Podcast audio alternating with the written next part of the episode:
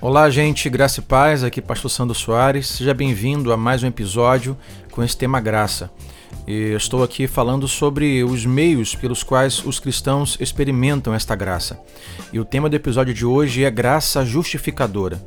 A graça justificadora nos permite, embora legalmente condenados como pecadores, ficar diante de nosso Deus, santo e justo, e ser justamente declarado justo como pecadores salvos, mas isso por meio da morte e ressurreição de Jesus sem pecado em nosso lugar por nossos pecados.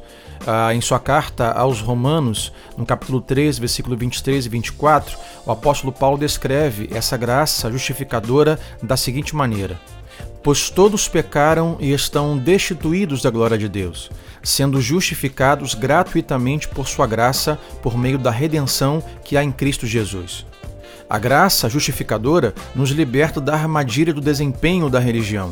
Na religião, temos que trabalhar duro e realizar um alto nível para que Deus nos note.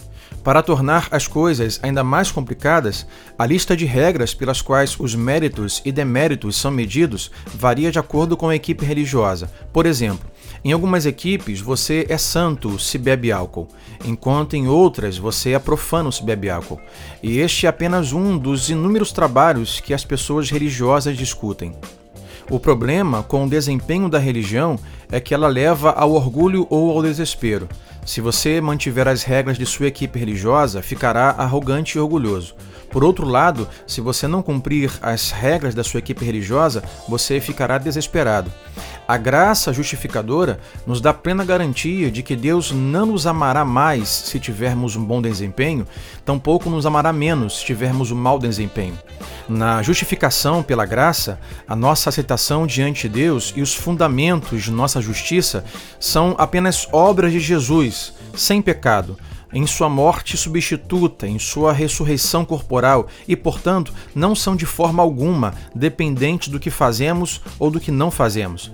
Em resumo, Jesus é o nosso boletim, ele é a nossa análise de desempenho e resumo quando se trata do relato que daremos a Deus no final desta vida. Que Deus abençoe você rique e abundantemente. Te espero no próximo episódio para nós falarmos um pouco mais sobre esta graça maravilhosa. Deus abençoe.